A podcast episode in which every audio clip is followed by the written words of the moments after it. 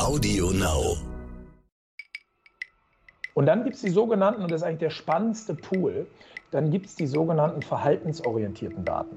Nämlich die Datenpunkte, wie interagiert er mit uns. Also im Rahmen des Interaktionsprozesses. Wenn er eine E-Mail bekommt, öffnet er die E-Mail.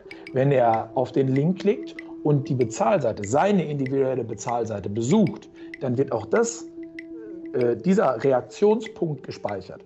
Und somit sehen wir, wie weit kommt denn der Mensch eigentlich in dem, in dem Prozess, in dem Funnel, bis er entsprechend mit uns eine Lösung gefunden hat.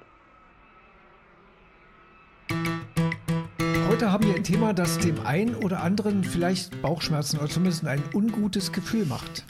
Es geht um eine Branche, die nicht unbedingt das beste Image hat. Die meisten denken vielleicht, ja, aus Filmen inspiriert an muskulöse Männer in schwarzen Anzügen, die an der Tür klingeln, um Geld einzusammeln. Ja, und leider muss man sagen, der Bedarf steigt zumindest wenn man die Zahl der Privatinsolvenzen im letzten Jahr mal betrachtet, mehr als 100.000 neue sind dazugekommen obwohl das vielleicht auch mit einem neuen Gesetz zusammenhängen kann. Und damit herzlich willkommen bei Sotec Deutschland. Ich bin Andreas Laukert. Mein Name ist Frauke Holzmeier und man kann es vielleicht schon ahnen, es geht um das Thema Inkasso und wie man das aber auch digitalisieren kann und vielleicht, warum es auch gar nicht so schlimm ist, wie unser Gast wahrscheinlich sagen wird.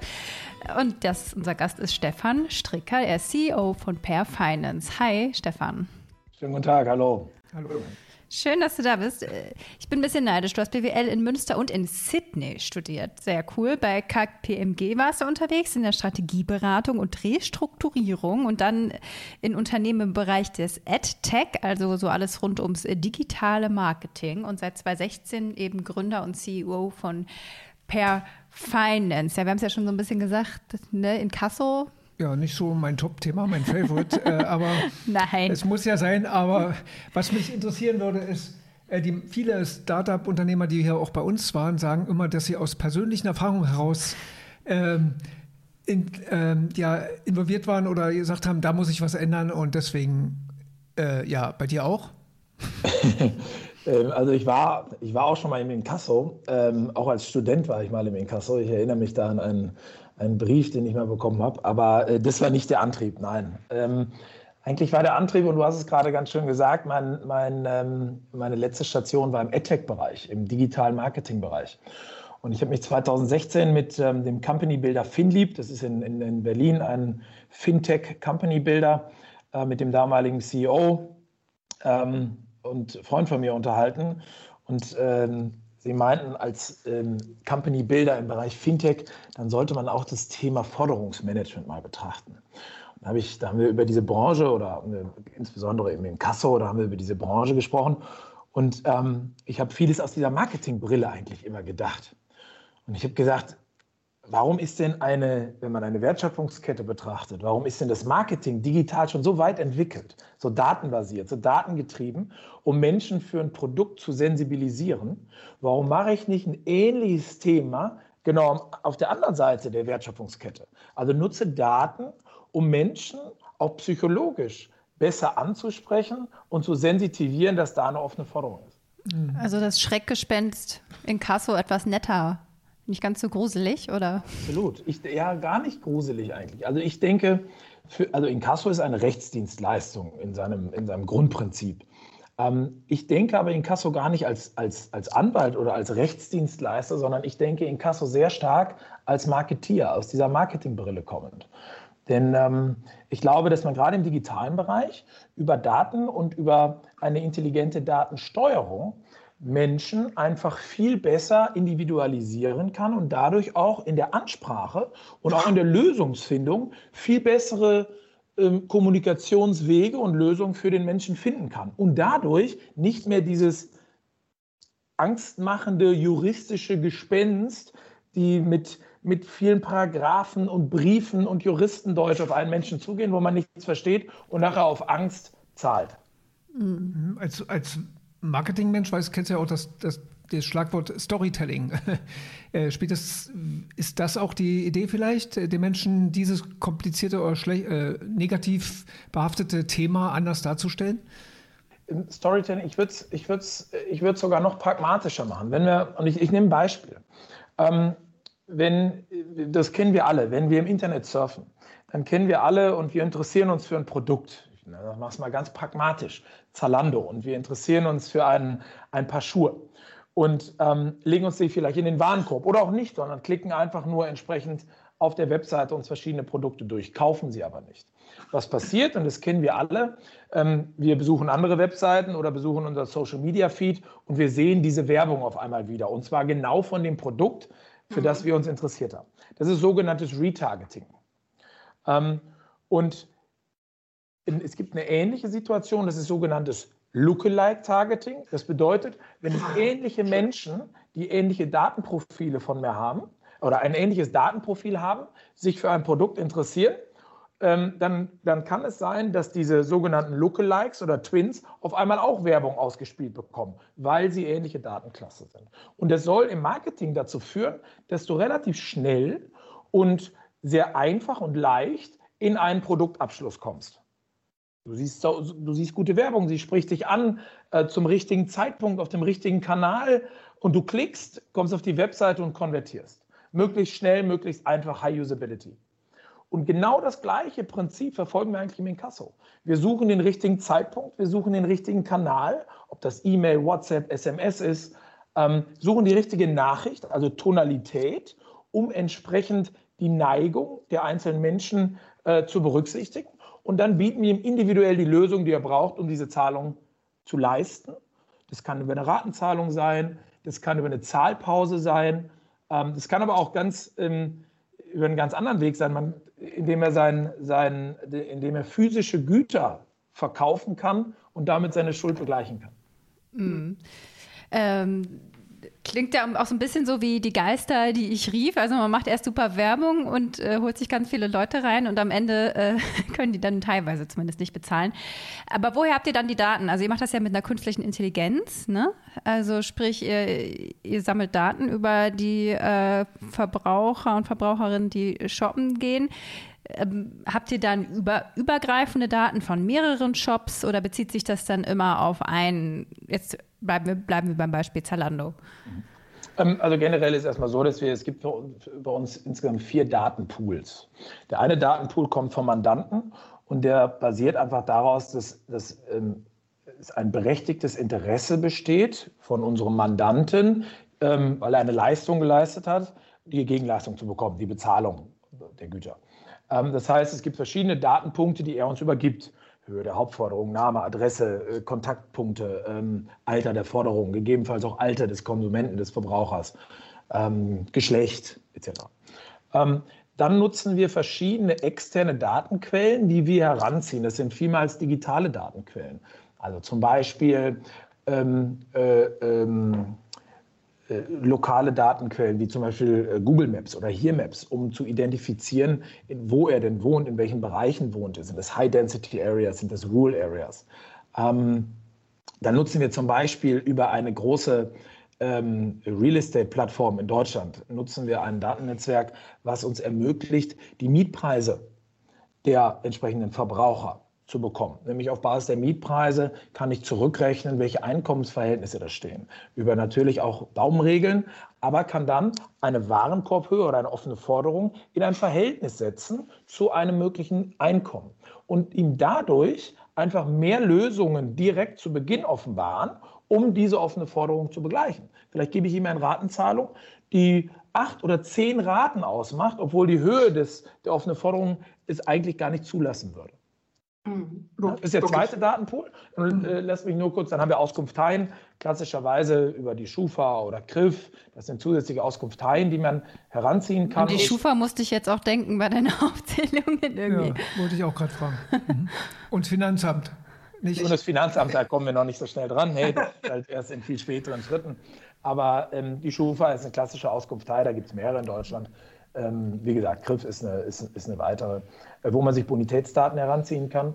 Und dann gibt es die sogenannten, und das ist eigentlich der spannendste Pool, dann gibt es die sogenannten verhaltensorientierten Daten, nämlich die Datenpunkte, wie interagiert er mit uns, also im Rahmen des Interaktionsprozesses. Wenn er eine E-Mail bekommt, öffnet er die E-Mail.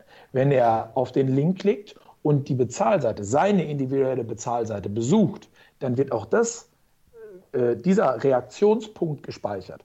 Und somit sehen wir, wie weit kommt denn der Mensch eigentlich in dem, in dem Prozess, in dem Funnel, bis er entsprechend mit uns eine Lösung gefunden hat. Mhm. Da wisst ihr eine ganze Menge über den Menschen. Ich ja. glaube, er hat sich dann ausgezogen vor euch. Guckt ihr auch noch andere Sachen an, Facebook oder so? Was treibt er da? Meine, wir haben in letzter Zeit so einen TikTok-Trend gehabt. Wie verschulde ich mich noch mehr und noch schneller?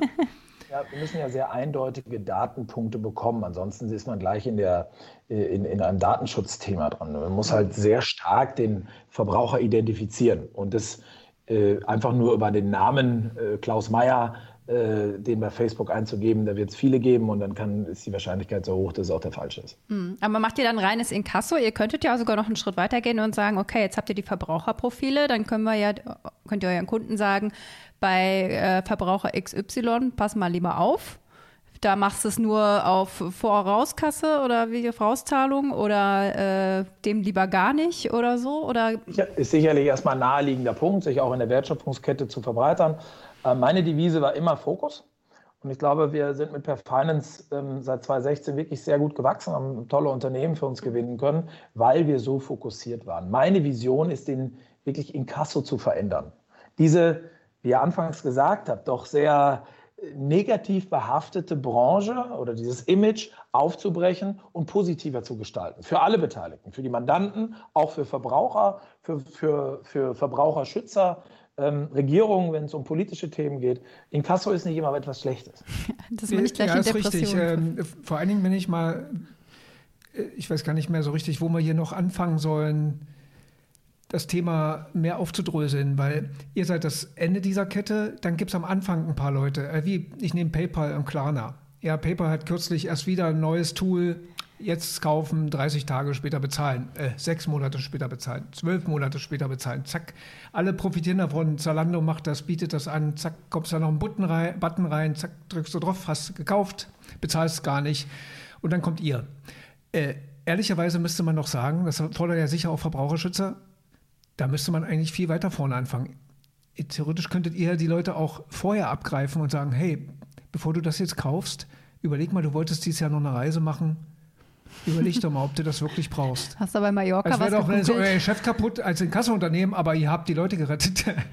Ja, äh, jetzt darf man eine Sache nicht verkennen. Ähm, die Leute, denen, du sprichst von der, von der und sicherlich äh, sehr wachsenden Branche Buy Now, Pay Later, ja, was ja eigentlich, wenn man da mal kurz einen Exkurs macht, eigentlich die klassische deutsche Rechnung ist. Früher, wir Deutschen haben immer sehr gerne auf Rechnung gekauft, ja, und zwar haben ein Produkt erhalten, haben dazu eine Rechnung und hatten dann ein entsprechendes Zahlungsziel, ob das 14 Tage sind oder 30 Tage. Aber das war ein ganz klassisches Kaufverhalten und ist heute noch ein klassisches Kaufverhalten. Die Rechnung ist mit, ich glaube, über 40 Prozent im E-Commerce immer noch die meistvertretenste Zahlart. Ja. Davon aber mal ganz ab. Wenn die Leute, und das ist bei allen Shops so, und das ist auch bei den großen Buy Now Pay Later Providern wie PayPal oder Klarna so, der Mensch, der die Möglichkeit bekommt, auf mit einer Zahlungsfrist zu zahlen, der wird vorher schon genau gescored und analysiert und es wird längst nicht jedem angeboten. Weil auch da wollen diese Unternehmen schon Zahlungsausfälle vermeiden. Es ist jetzt nicht so, dass sie jeden durchlassen und dann, ja, passiert ja nicht, dann geht er halt ins Inkasso. Ja, die haben auch da Scorewerte, die da schon eine, entsprechenden, eine entsprechende Hürde darstellen. Aber was sind denn dann aus deiner Sicht die Gefahren des äh, schnellen Online-Shoppings? Das ist ja auch was, womit du dich, glaube ich, beschäftigst. Wie vermeide ich dann die Schuldenfalle, wenn ich jetzt dazu geneigt bin, mich leicht beeinflussen zu lassen von der Werbung? Das, äh, es ist sehr individuell getragen. Es gibt ja auch verschiedenste Wege, wie man in einen Verzug kommt ja, und eine Rechnung nicht, nicht bezahlt. Das ist in, im einfachsten Fall, dass ich es vergessen habe, weil ich halt vielleicht viel gerade in meinem Alltag zu tun habe. Das hat auch damit zu tun, das kennen wir vielleicht alle immer wieder, dass wir auch noch Briefe bekommen, obwohl wir uns selber viel mobil aufhalten. Ja, der Mensch guckt irgendwie über 80 oder 90 Mal auf sein Mobiltelefon am Tag. Da wir aber dort erhalten wir aber diese Nachrichten nicht, um entsprechend schnell darauf zu reagieren. Das ist der einfachste Fall. Es gibt sicherlich Leute, die im Überkonsum leben. Ja? Das heißt, sie konsumieren mehr, als ihre Einkommensverhältnisse zulassen. Ähm, dieses etwas, äh, die, ja, ein anderes Treatment natürlich brauchen als Leute, die generell überschuldet sind oder die vielleicht auch in eine Situation reingekommen sind, die auf einmal zu einer plötzlichen Illiquidität geführt hat. Also äh, pauschal kann man es nicht sagen, das möchte ich damit sagen. Man muss es sehr differenziert betrachten. Für den Fall des der Mensch geneigt ist, viel zu konsumieren, ja, ähm, finde ich, sollte man nicht, darf man nicht den, den Unternehmen die Schuld geben, die es auch vielen anderen Konsumenten sehr einfach machen, einfach einen Produktkauf abzuschließen. Weil das, was uns interessiert, ist ja das Produkt und nicht die Bezahlung des Produktes. Deswegen ist die Bezahlung des Produktes, egal bei welchen Plattformen, ob es ein PayPal, Klarna oder ein Amazon oder ein Zalando oder wie du sie auch immer nennst, geht es darum, möglichst schnell abzuschließen. Der Mensch will sich nicht lange mit der Bezahlung aufhalten. Mhm. Ja, wie siehst du denn diesen Trend? Ich hatte ja vorhin erwähnt, diese mehr als 100.000, 100.000 Privatinsolvenzen. Es wurde ja jetzt die Zeit verkürzt von sieben auf drei Jahre. Das hilft euch ja nicht unbedingt, oder?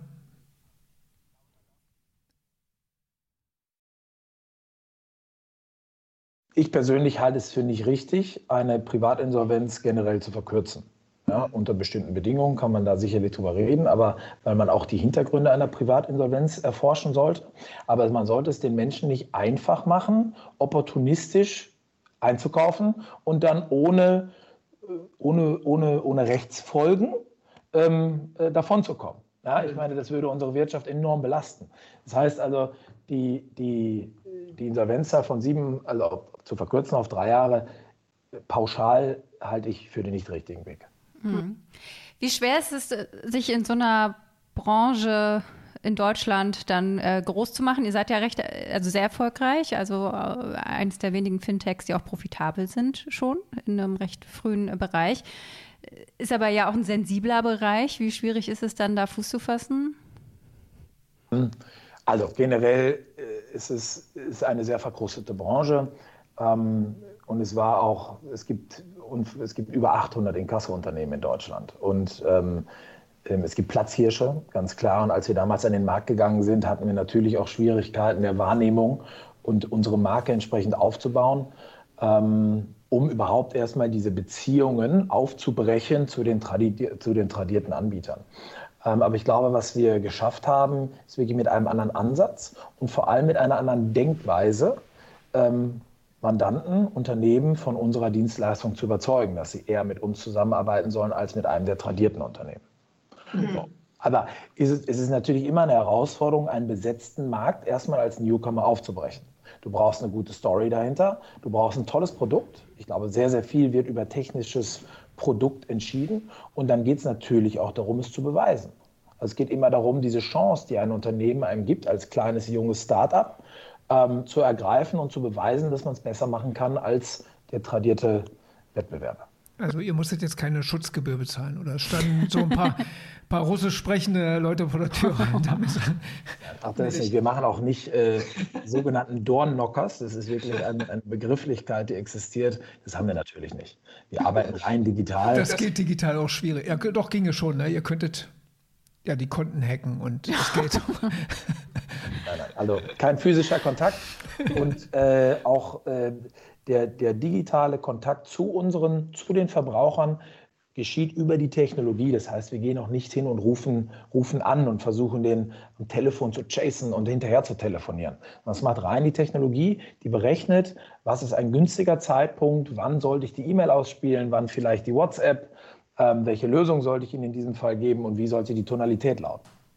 Ja, das ist ja cool, genau. Also würde ich gerne noch nachfragen. Mhm. Ähm, wie das dürft ihr einfach so machen. Also, oder müsst ihr den Kunden vorher fragen, oder den, ja, wie, wie nennt man den Klienten? Ist den es ja nicht, Verbraucher, aber den, den, Verbraucher fragen, wie er informiert, oder könnt ihr einfach loslegen? Handynummer habe ich, zack, jetzt schicke ich den wir, einfach wir mal. Wir können loslegen. Das, das ist halt, weil es ein, weil wir ein berechtigtes Interesse haben und unter diesem Mantel mandatiert wurden von unserem Mandanten, ja, diese, diese offene Forderung nachzuverfolgen. Und das intelligenter als, als oftmals die Mandanten es selber machen. Sie mahnen oftmals ein, zweimal selber an oder dreimal, ähm, bevor sie es natürlich auch an ein, ein Inkasso-Unternehmen abgeben. Hm.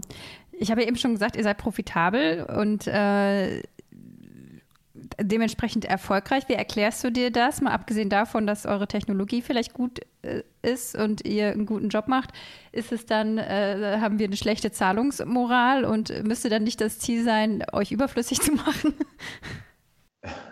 Ähm, ich glaube, also du brauchst als Eskalation immer einen, einen weiteren Schritt als deine eigenen internen Mahnungen, weil ansonsten würde nichts passieren und die Leute würden einkaufen, ohne zu bezahlen. Das heißt, es braucht diesen Eskalationsschritt in Kasso. Ähm, äh, wie schaffen, wie haben wir es geschafft, profitabel zu sein, ist, glaube ich, ein ganz anderer Schritt davon, sondern wie haben wir es geschafft? Ähm, ich glaube, wir haben akribisch gearbeitet, viel, viel Sales gemacht. Ähm, wir haben ein tolles Produkt aufgestellt. Ähm, ich habe selber in, gerade in den ersten Jahren jede Klinke selber geputzt ja, und ähm, die entsprechenden Unternehmen angerufen oder die entsprechenden Entscheider mit denen in Kontakt getreten. Ähm, bin damals noch durch, die, durch, durch Deutschland geflogen oder mit der Bahn gefahren, um die entsprechenden Leute zu besuchen, um unser Produkt vorzustellen. Ich glaube, es gehört einfach sehr, sehr viel dazu, mutig zu sein und verkaufen zu wollen. Damit fängt es ja erstmal an. Ja, und dann sukzessive baust du auch an den Marktbedürfnissen dein Produkt weiter. Und das Produkt hat sich gezeigt, dass es, dass es fähig ist, den Wettbewerb zu schlagen. Und dadurch haben wir sukzessive auch Geld verdient. Und wir waren immer sehr kostensensibel. Das hat auch damit mhm. zu tun. Mhm. Gibt es da irgendwie Interessenskonflikte? Ihr habt ja Salando auch als Geldgeber, meine ich, und als Kunden. Ähm, ist das ein Problem oder?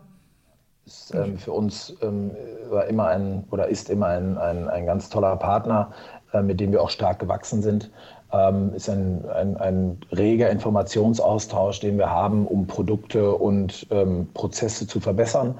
Ähm, Zalando, wir haben Zalando bei einer Ausschreibung Ende 2016, da waren wir noch ganz jung, haben wir gewonnen als kleiner Challenger und sind Anfang 2017 an den Start gegangen. Ähm, äh, weil auch, auch da mussten wir uns natürlich beweisen und sie haben uns das Vertrauen geschenkt. Äh, dass wir uns gegen die Großen beweisen dürfen. Und dann ähm, haben wir gezeigt in dem Jahr 2017, dass es wirklich sehr gut funktioniert hat. Und ähm, dann haben wir eine Finanzierungsrunde gemacht, damals unsere sogenannte Series A. Äh, und Zalando war, äh, fand es toll und wollte da als Lead-Investor mit an Bord kommen, mhm. weil sie halt an dieses Modell geglaubt haben. Mhm.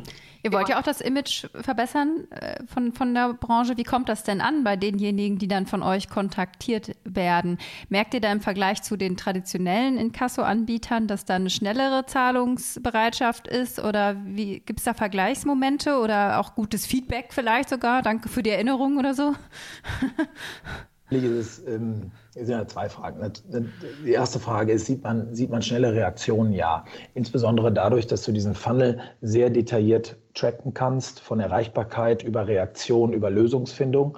Ähm, und wir das auch wirklich sehr analytisch ähm, ähm, so, sowohl darstellen als auch dem hinterhergehen. Ähm, bedeutet, dass wir schnellere Reaktionsquoten sehen und durch die schnelleren Reaktionsquoten und eine sehr einfache Zahlmöglichkeit, indem du eine individuelle Bezahlseite hast, siehst du auch mehr Zahlungen in der ersten Zeit. Das heißt, da kannst du schon mal einen Vergleich machen. Sind die Kunden generell äh, glücklicher? Also wir haben es, wir machen einen sogenannten, sogenannten oder die Verbraucher glücklicher. Wir machen es an einem sogenannten CSAT, Customer Satisfaction Score ähm, messbar. Also die Kunden haben die Möglichkeit, uns zu bewerten am Ende des Bezahlprozesses. Das ist ein Wert, also der, der CSAT rangiert zwischen 1 schlechte Bewertung und 5 sehr gute Bewertung. Und im Schnitt liegen wir da bei einer 3,9 bis 4,1. Es variiert immer. Also das heißt, für den, und wir sind immer noch im Inkasso, für, dieses, für diesen Teil der Wertschöpfungskette ist es sicherlich ein sehr guter Wert. Ja, das klingt ganz gut. ja, ich würde trotzdem, wenn, wenn man dieses Tool doch hätte, auch anwenden könnte, weiter vorne. Also könntest du dir jetzt vorstellen, äh, dass es sowas irgendwann mal gibt, einen Bot, den man als Assistenten hat auf dem Handy, der einen regelmäßig erinnert, Mensch, lass das lieber hier mit dem kaufen. Und äh, war, ja, warum nicht? Also es würde manchen, glaube ich, helfen. Gerade ju jungen Menschen, ne, die bei, wie gesagt, klar, äh, bei TikTok gab es einen Trend, von wegen, wer verschuldet sich ja am meisten und das ohne Konsequenzen, ne? Das habe ich ähm, davon habe ich gelesen, das ging auch durch die Medien sehr stark, insbesondere bei einem der großen Buy Now Pay Later Provider. Ähm, also ich bin generell für, ähm, für, für Education, für Financial Education. Ähm, und ich glaube, da, muss, da müssen wir mehr tun als Gesellschaft. Und ich glaube, das müssen wir auch mehr tun in, eine, in einer schulischen Form, in einer schulischen Ausbildung bereits, dass man mehr über Konsum, über ähm, welche, welche ähm, welche Folgeprozesse können anstehen, wenn du da nicht deine Rechnung oder dein, wenn, du, wenn, du, wenn du ins Inkasso oder in offene Forderungen gerätst. Mhm. Ähm, gleichzeitig aber auch ähm, wie steuere ich meine eigenen Finanzen besser? Wie kriege ich bessere Überblick über meine Finanzen? auf was muss ich achten? Ja, viele, äh, was bedeutet eigentlich ein Abo-Modell für mich? Ja? Und was sind die Verpflichtungen dahinter? Das hat sehr viel mit Aufklärung zu tun. Das heißt also, da würde ich anfangen. Ein Bot, der, ähm, der, dir, der dir Alerts schickt, ist nur eine Hilfestellung. Ich glaube, wir sollten einen Schritt vorne weiter anfangen und das wirklich in eine Art Erziehung oder schulische Ausbildung mit reinbringen. So. Ähm, kann ich mir vorstellen, mit unserer Technologie stärker in, äh, im Rahmen der Wertschöpfungskette zu agieren? Generell ja. Nach, aber erstmal bleibt unser Bereich Inkasso und Fokus. Die Maschine ist dafür sicherlich befähigt, auch im Bereich Mahnwesen aktiv zu werden und für die Unternehmen eigenes Mahnwesen weiter mitzuentwickeln. Ja, auch dafür ist die Maschine da. Nichtsdestotrotz, unser Fokus bleibt hinten, weil das ist unsere Stärke, das wollen wir verändern. Hm, wie sieht es in anderen Ländern aus? Seid ihr da unterwegs und gibt es da ähnliche Systeme? Ja, ähm, also wir sind äh, letztes Jahr nach Österreich gegangen, ähm, haben unsere Entity äh, da geöffnet, ähm, haben dieses Jahr auch weitere Expansionspläne. Bei uns steht, wir evaluieren gerade die Schweiz und wir evaluieren gerade die Niederlande. Ähm, das sind ähm, sicherlich zwei sehr spannende Länder, insbesondere weil wir hohe Nachfrage von unseren deutschen Mandanten in diesen Ländern haben. Also unsere deutschen Kunden fragen uns, ob wir nicht auch diese Länder für sie mit bearbeiten können, mit servicen können. Ähm, und ein Land, was wir, äh, wo wir uns gerade auch eine Lizenz holen, ist Frankreich. Mhm. Inwieweit ist das, äh, wir hatten einige Male auch das Thema Legal Tech hier, da ist es ein bisschen komplizierter, sagen wir mal Rückforderungen für Airlines, wenn die zu spät oder Eisenbahn, das ist ja immer rechtlich schwierig. Ähm, war das einfacher? Ist das deutsche Rechtssystem da einfacher, ein Kasseunternehmen zu digitalisieren und sagen, jetzt mache ich das digital? Ach, die Flight Rights und so haben auch digitale Prozesse und Systeme. Es ist ja eine etwas andere, es ist eine etwas andere Richtung. Also wir mhm. arbeiten für B2B, die eine entsprechende Forderung dem Endkonsumenten, dem Verbraucher gegenüber haben. Ähm, es ist ja umgekehrt, als wenn ich für den Endverbraucher etwas mache, es poole und dann gegen ein, gegen ein Unternehmen angehe. Das heißt, es ist erstmal ein ganz anderer Prozessschritt. Und ich persönlich glaube, dass es viel einfacher ist, aber das ist ein Geschäftsmodell viel, für uns oder es liegt mir einfacher, so muss ich es muss ausdrücken, eher ein B2B-Business zu haben, also mit auf Unternehmensseite zu agieren, als auf Endkonsumentenseite zu agieren. Ja, hm. wir, natürlich agieren wir auf beiden Seiten gerade, weil wir gegenüber dem Verbraucher agieren. Aber mein, mein Kunde, mein, mein Mandant, mein Auftraggeber ist ja das Unternehmen. Versus bei Flightride sind es die einzelnen Verbraucher. Ähm, ist das Rechtssystem für Inkasso da einfacher? Das würde ich nicht behaupten, nein. Hat auch seine, ähm, seine Rechtsparagraphen, wir müssen auch äh, eingetragen sein. Wir brauchen auch eine Inkasso-Lizenz am Kammergericht. Ähm, wie steht so um den Fintech-Standort Deutschland aus deiner Sicht? Ähm, spannende Frage. Ähm, ist äh, maturer geworden, also erfahrener, ist, ist ähm, älter geworden. Äh, man hat, glaube ich, eine, ich persönlich, man kann eine sehr positive Entwicklung verzeichnen, was es zumindest die, die Unternehmensentwicklung geht von vielen Fintechs, die vor fünf, sechs, sieben, acht Jahren gegründet wurden und wo sie heute stehen. Das sieht man an tollen Fundingrunden, das sieht man an Bewertungen, das sieht man an der Größe, ähm, wie viele Arbeitsplätze diese Unternehmen schaffen. Und ich glaube, da können wir ganz stolz drauf sein. Ähm, finden viele Neugründungen in dem Bereich statt. Viel weniger als noch vor einigen Jahren. Ja. Deswegen, ich glaube, diese Branche ist er erwachsener geworden, ähm, was positiv ist. Sie hat sich auch etabliert. Ähm, ich finde, das ist auch ein positiver Faktor. Also es ist nicht mehr ein reines äh, Startup und äh, try to find out, sondern mhm. äh, es stecken mittlerweile auch Unternehmen mit, mit viel Substanz hinter und das ist toll zu sehen. Ja. Muss es weiterhin gefördert werden? Muss generell ein, das Unternehmertum in Deutschland weiter gefördert werden? Absolut, auch politisch weiter gefördert werden. Ähm, ich glaube, man, da kann die Politik auch im Rahmen, insbesondere die Finanzpolitik, kann im Rahmen da enorm viel machen ähm, Mitarbeiter stärker zu incentivieren über gewisse Unternehmensprogramme, die steuerlich befreiter sind oder reduzierter sind. Ähm, das ist aber auch in aller Munde. Wir müssen den Standort Deutschland für junge Unternehmen weiter fördern, definitiv. Mhm.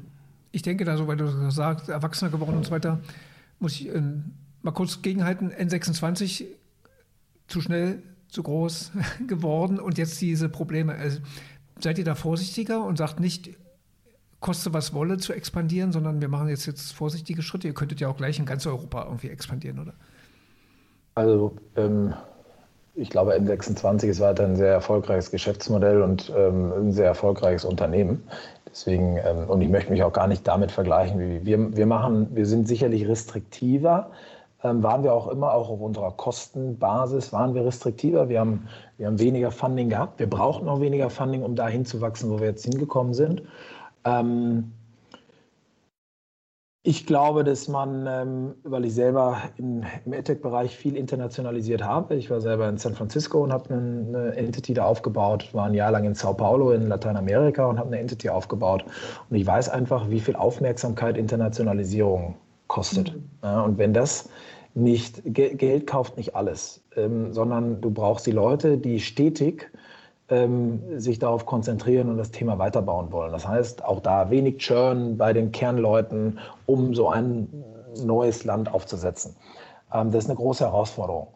Und äh, ich glaube, das sollte man sensibel und mit Vorsicht machen und lieber ein Land nach dem anderen und schauen, wie es funktioniert.